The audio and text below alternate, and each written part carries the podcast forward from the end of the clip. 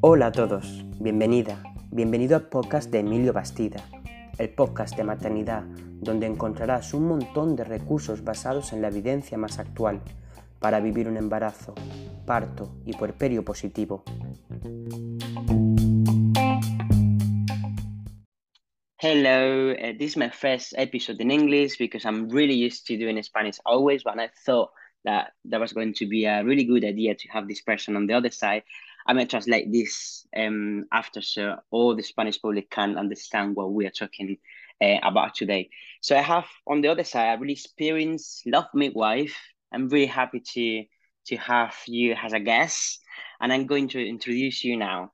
She's a nurse, a midwife, a doula, a birth educator, and also a professional educa- educator. So you're teaching birth professionals to how to be respectful with babies, women during labor, and also teaching how to assist water birth. So now I can say you're a specialist midwife in water birth after many years. So welcome, Barbara. Thank you so much, Emilio. It's a pleasure to hear your voice and, and be here with you today. thank you. Thank you for, for being here. So I want to ask you, Barbara, uh, what is your experience with water birth? Well, my experience with water birth began in 1983. That's before most of your listeners were born. yes, my, but, myself. I was born in 1987, so imagine.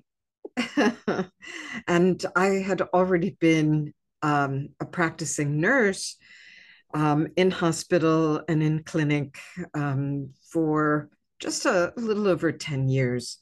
And uh, um, someone in the clinic uh, gave me a magazine that had pictures from the Soviet Union of women giving birth in glass tanks.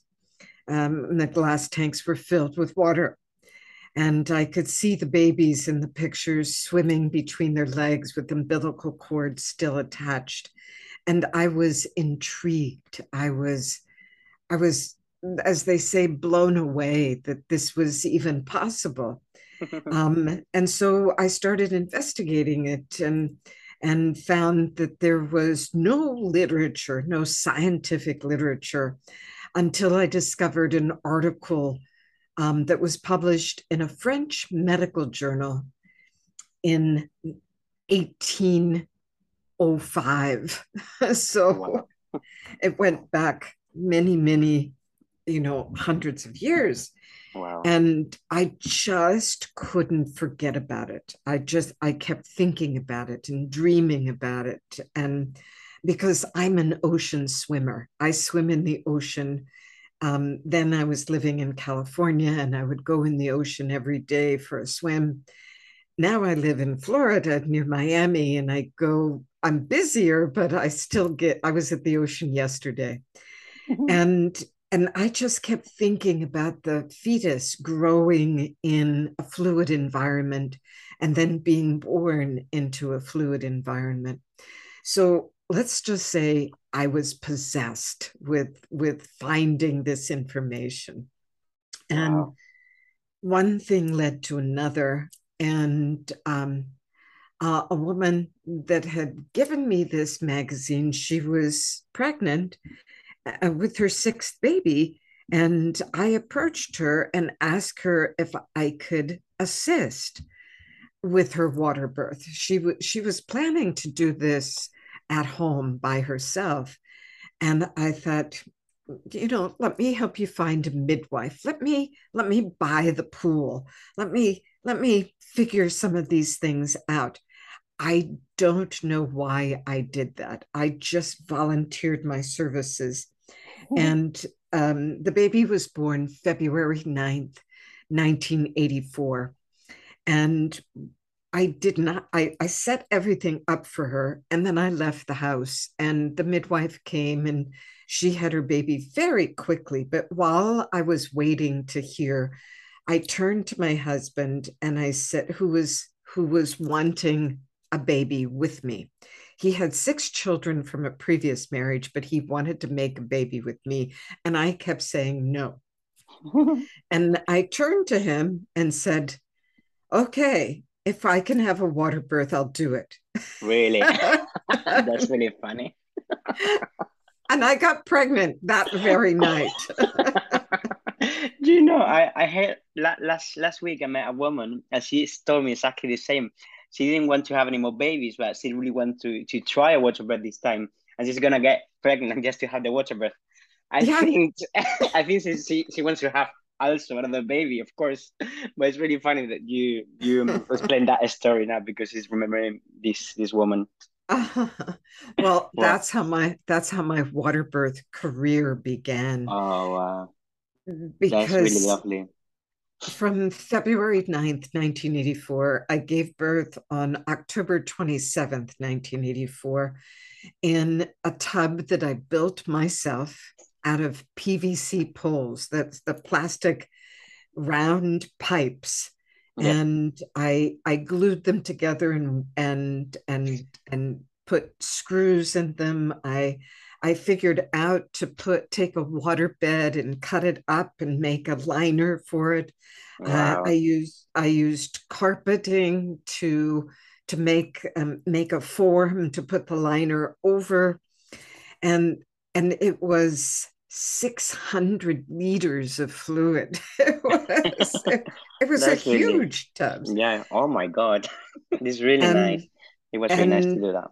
And then I had to figure out how to heat it so that the water would stay warm. And I had this misconception that the water had to be the exact temperature of the amniotic fluid. It doesn't. Yeah. You can you can give birth in the ocean with um, water that's um, uh, 28 degrees instead of um, 38 degrees. And so, and, and it won't harm the baby and, and it won't make the baby breathe. We can talk a little bit about about how safe water birth is, but mm. I was ready. I was prepared. And this was my second baby. And I hired the same midwife that that had attended the birth of this woman that I helped on February 9th. Mm. And um, but I spent most of my labor alone because I couldn't find anybody. Um, we didn't have cell phones, we didn't have pagers. Um, you just had home telephones. And the night that I gave birth on, on October 27th, 1984, everybody that I had invited to witness this water birth was attending a lecture by the, the Dalai Lama Oh, at, wow. at, at the university in my town in Santa Barbara, California. And um, and so I labored by myself, and finally my husband came, and finally the midwife came, and I climbed into the water, and I sunk down, and that's what I describe as just feeling completely at peace, completely immersed in warmth and buoyancy. And it was like night and day. Outside of the water, I was perplexed and feeling some pain from the contractions. And inside of the water, I could let go of everything. And the baby came swimming out of me just 20 minutes later, um, and like a slippery dolphin. And there was music playing. I was in front of the fireplace. I had a fireplace in my bedroom, and the fire was lit, and it was just candlelight. And the music that was playing was Pachelbel um, on on harp, not on violin. I'd had a friend make this this recording just for me. And underneath the recorded track of the Pachelbel music was a subliminal track. I know you and I both work with hypnosis. Mm-hmm. And um, on the subliminal track, Emilio, was a breath track. Mm-hmm. And it was just simply connected breathing. And it sounded kind of like this Wow. I'm sure you were feeling so relaxed and calm listening to this track. And above it was the harp music by my friend Joel Andrews, who was who was just an, an, an amazing artist. And I had contracted with him separately. And I had absolutely no fear. There was no fear of anything going wrong or any any question. And um, when I started pushing, it felt like a um, a lightning bolt had had entered my body, like like a thousand volts of electricity. Wow. And and I turned to my midwife and I said, I'm pushing. And and she said, Stop it.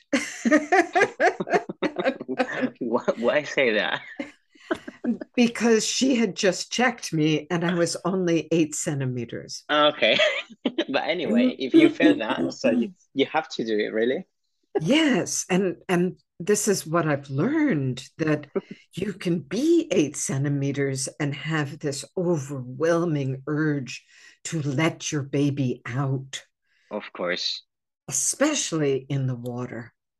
And that that the the this overwhelming urge is the fetal ejection of the baby. Mm-hmm. And and I tell women just walk into the stream, hold the baby's hand, and let the baby lead you. So you have to surrender. And what medium helps you surrender more than just imagine swimming out in the ocean. You're in the Mediterranean. exactly. And and you swim out pretty far. You can't touch the bottom. and wow. and all you can do is surrender and float and let the waves carry you to the shore. That's a really lovely story. So I'm really happy you you are telling that that story because just to to come back to your own experience and when you started to to learn about the water and to to learn about all the benefits of the water and i really want to um, to ask you that um Barbara now what can i tell mummies you know around my area and around spain about the benefits for them for women and for babies to to be born in the water what are the benefits that normally you you tell women okay i have two things that I always tell people it's easier for mothers and it's better for baby. Mm-hmm. And it's easier for mothers because she can surrender and stop trying to control everything and just let the contractions, which is just energy. Contractions are simply energy it's that electricity. Um, so she has to have just enough control to be able to surrender the control. Do you know what that means? Yes. Okay. So the water assists with that surrender. So just imagine doing the the most complicated and transformational experience of your life while you're floating, while you're surrendering to all this energy that's passing through you, while you're thinking the thoughts of, I'm comfortable. How can I be more comfortable? I can follow my body. I'm I'm allowed to follow the process that's going on because everything is automatic. Hmm. What we forget about birth is that everything that controls birth, the autonomic nervous system, the lymphatic system, the, the energy of the hormones that are released, the, the energy of the signals um, of the electrolytes that that match the hormones with the receptors. We have to have balance.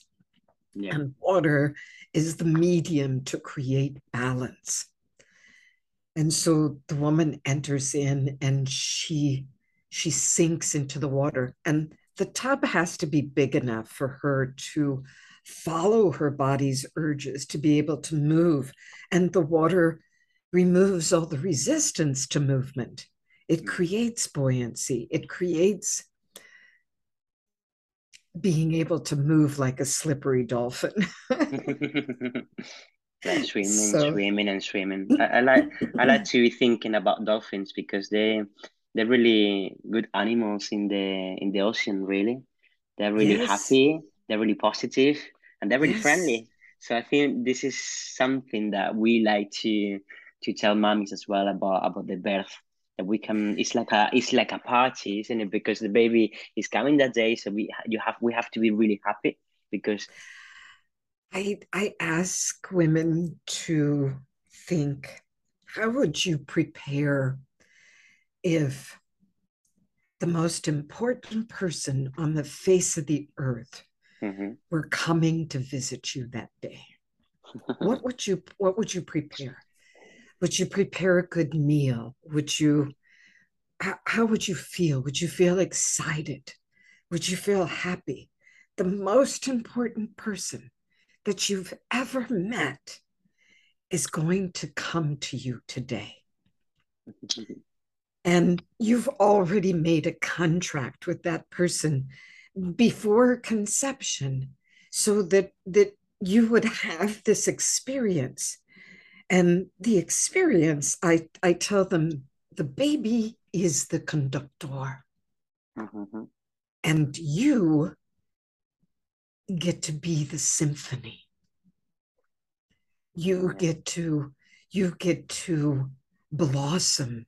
You get to experience what it means to be have this this feeling of being human because we sign up for this when we come in as a baby. Mm. We we grow, we evolve from a single cell.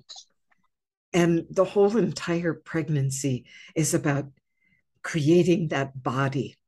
And the last part of that pregnancy is about creating the relationship with the body that you're growing in, because the, the mind starts um, creating the neurons and the neuroreceptors not until about 20 weeks of pregnancy. The first 20 weeks is all about growing the body, and the second 20 weeks is all about wiring the brain. Mm-hmm. And the thoughts and feelings and the perceptions of the mother influence the actual blood flow of the fetus. So the two of you are doing this together.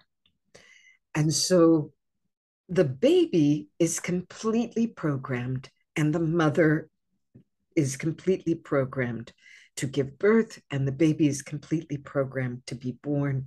And so, if you want to make it a joyful, happy, excited experience, and excited in the way of not fearful but excited in this surrendering part, you have that ability. And the water is the natural medium to take you into an altered state of consciousness. So mm. that's why it's easier for the mother.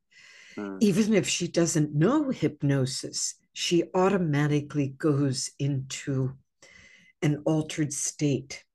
And the water makes it easier for the baby to express all of the reflexes that are programmed into the brain in order to emerge and and be born. Because yeah. remember it's all automatic. Totally totally. So um, it's really nice that you that you're explaining to us. Um I'm a home birth midwife, Barbara, and, mm. and I work as mm. well in the in the hospital. And mm-hmm. in in our area, there are not a lot of hospitals who can offer um, water birth. There, mm-hmm. are, there are some of them they offer for women here, and just the water as a pain relief during the dilatation bit, not for the pushing time. Okay, mm-hmm. so they the, the, babies cannot be delivered um, in the water really. Mm-hmm. So at home we have no problems because I attend them and I'm happy with this. Okay, so then my question goes because um is is the water only for a low risk woman because you know you know at home the to be safe and to be secure with with with the woman and the midwife. So we can only here at least privately offer the home birth for low risk woman okay? Mm-hmm. so high risk woman cannot deliver at home because the public system don't offer this inside the, the system really okay? So my question is is in the us or in another country that you know um where the high risk woman de- can deliver or at least have the option to deliver the babies in the water mm-hmm. i i love hearing that you're a home birth midwife and and and you get to see what i see you get to hear what I hear. I know. And um, and I also hear the frustration that um, you have to eliminate and tell a woman just because she's pregnant and the baby is in a pelvic position or what we call breech, yes. that she can't birth in the water because this is considered high risk. Mm. Or she's pregnant with twins and she can't birth in the water because the um, she's pregnant with two babies. Yeah. Um, and one might be vertex or head down, and one might be breech, and um, or she's past 42 weeks, or she's um, her membranes release, um, and um, and she doesn't deliver in 24 hours. So so all of these these rules that modern medicine puts on women's bodies are not based on actual studies where you compare water birth for twins and water and and not they're based on risk analysis for the insurance companies and so um, I've had the fortune in my career to ignore the risks. and I don't even like to call them risks. I know, I know. Emilio, I call them complexities. I love that. I get that for, for me now. yes, yes, because, okay, let's say the only complexity that she has mm-hmm. is that she's 42 years old and she's pregnant with her first baby. Yes. Okay.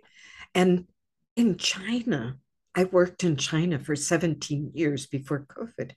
In China, if you're under 16 or you're over 35, you have to submit to an automatic cesarean birth. Not really. Seriously?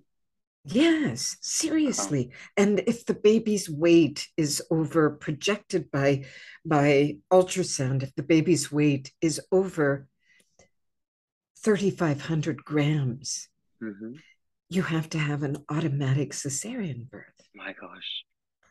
And so I went into this country and I and and I said, no, no, I appeared on television. I appeared on radio.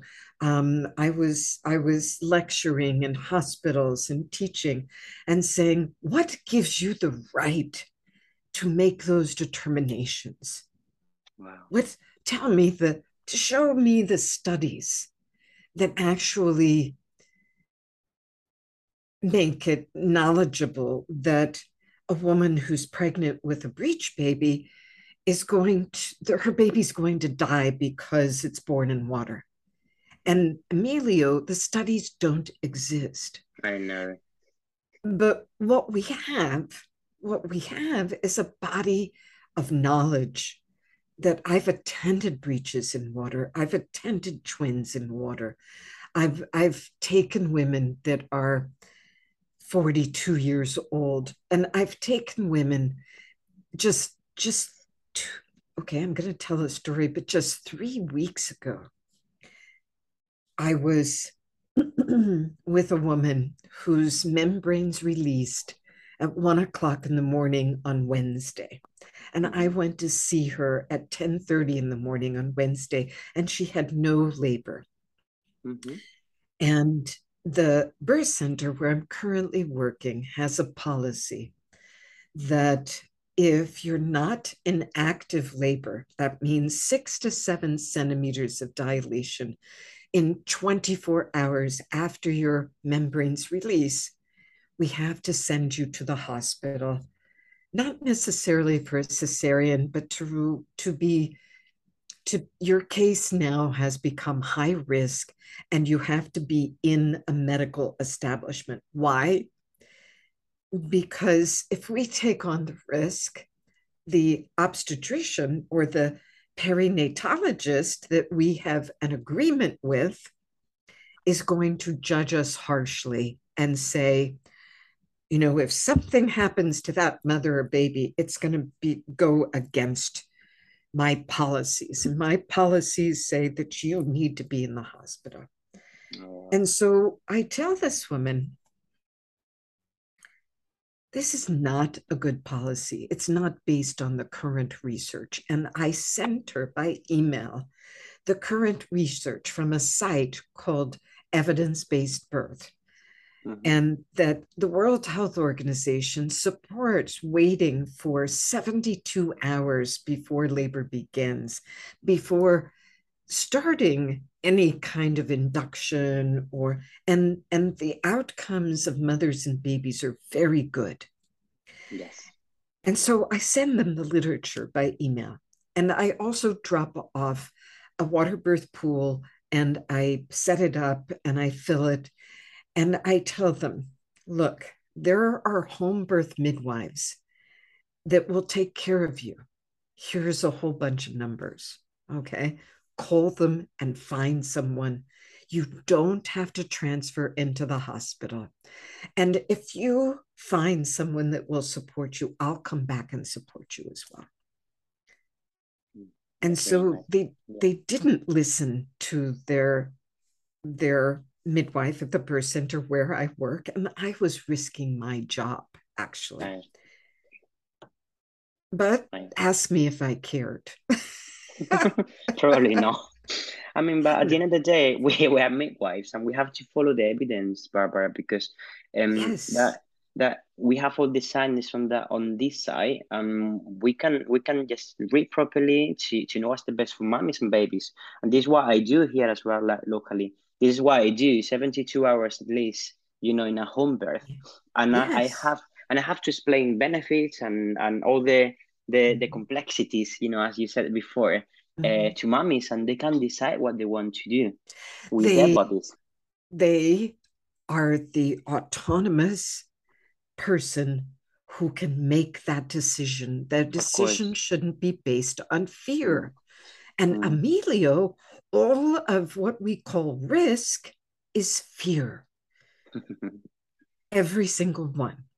And so this woman, I attended her birth with a midwife, and she gave birth 44 hours after her membranes released to a beautiful baby that weighed 30 let's see i think he was 3800 grams wow and and she didn't she labored a lot of the time in the water but she gave birth on the bed because that's where she was comfortable Okay, so I'm so, really happy. I'm really happy you could attend, attend her at, at least. You know, after you gave her all the information, she decided she wanted to to be at home. That's that's good to know.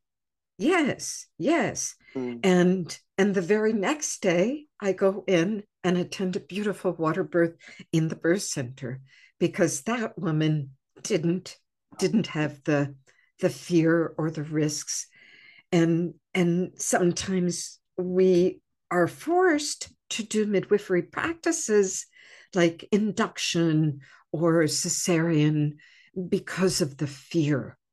And that's my biggest, my biggest desire is in my teaching is to help people get past the fear. Yeah, I know.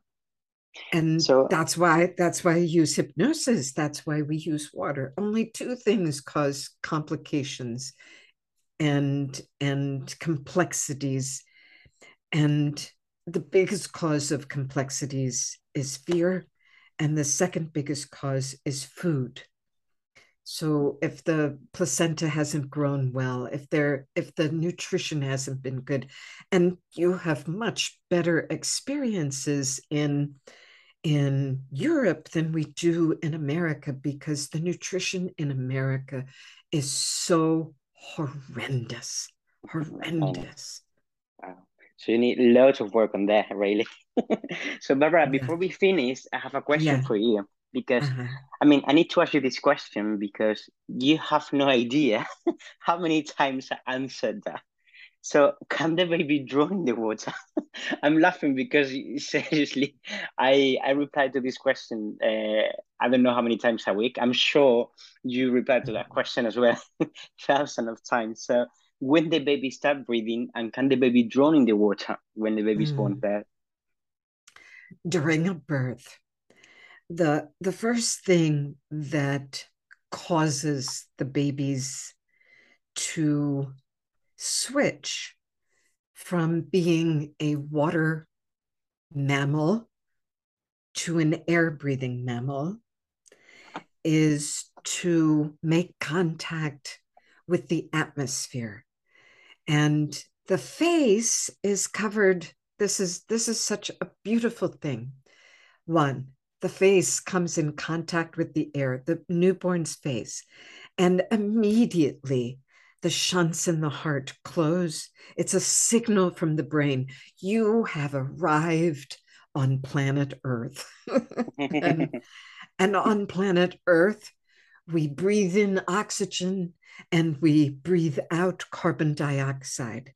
And our whole entire atmosphere is 78% nitrogen, only 21% oxygen, and the other 1% is all kinds of chemicals like carbon monoxide, carbon dioxide, um, nitric acid, things like that. And so, as soon as the baby is taken up out of the water and its face hits the atmosphere it has it has nitrogen receptors in its face that says welcome welcome now close the shunts in your heart and stop sending blood to the placenta because now we're going to flood your lungs with blood that is in the placenta and needs to be in your lungs. And so, therefore, we must keep the cord attached and have this placental transfusion switch the baby over and, and prepare the lungs and remove the fluids that are in the lungs. So we have to do that first. And then a few seconds later, that first breath is going to be expelled. It's the breath out to release the carbon dioxide, and then the baby can take that. Ah, and what everybody waits for and why they why they think that the baby is going to not be able to do that is because it comes out into the water and they're all waiting and going oh, the baby's going to take a breath under the water and it's physiologically impossible emilio it cannot happen it cannot happen and that's what scares everybody. Once again, you have fear, fear, fear, fear. And it's just not going to happen. And so the baby can actually swim around in the water. And I'm not ever in a rush to bring the baby out. I don't touch the baby's head. I let it sit on the perineum. I let the reflexes take over, and the baby expels itself, and the mother lifts the baby up gently. I look for a cord first and um, and I instruct the mother how to take the cord off. And so slow everything down and just trust the process and know that the baby the best place for the baby is on the mother's chest with cord attached until yes. the placenta is done functioning. And there you have a completely physiologic birth. And that's the way we were meant to be born. Exactly. Wow, Barbara, I love to to hear that because you know I will I will back to this question like really often as I said before, and I know they are really scary, but slowly and step by step, we are informing of this woman and they are believing, isn't it? What what we say because we have all the evidence right now nowadays uh, on our site. So thank you so much for being there. Thank you so much for explaining everything as you as you did, and I can not say anything else apart from thank you, thank you, thank you.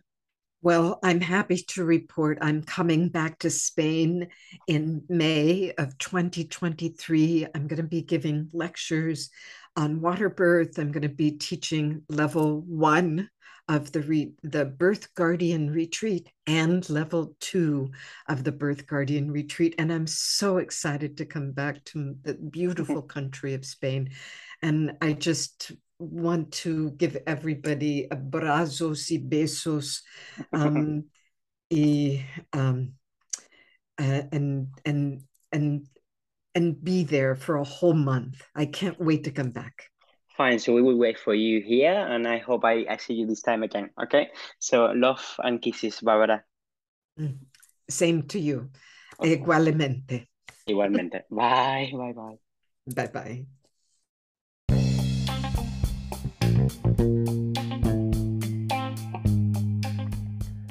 Y hasta aquí el podcast de hoy. Muchas gracias por escucharme y seguir aprendiendo sobre maternidad. Te invito a compartir en redes sociales. No olvides que puedes encontrarme en Instagram, Facebook y en mi página web, Emilio Bastida Matrón. Nos vemos en el siguiente capítulo. Feliz semana. Felices partos.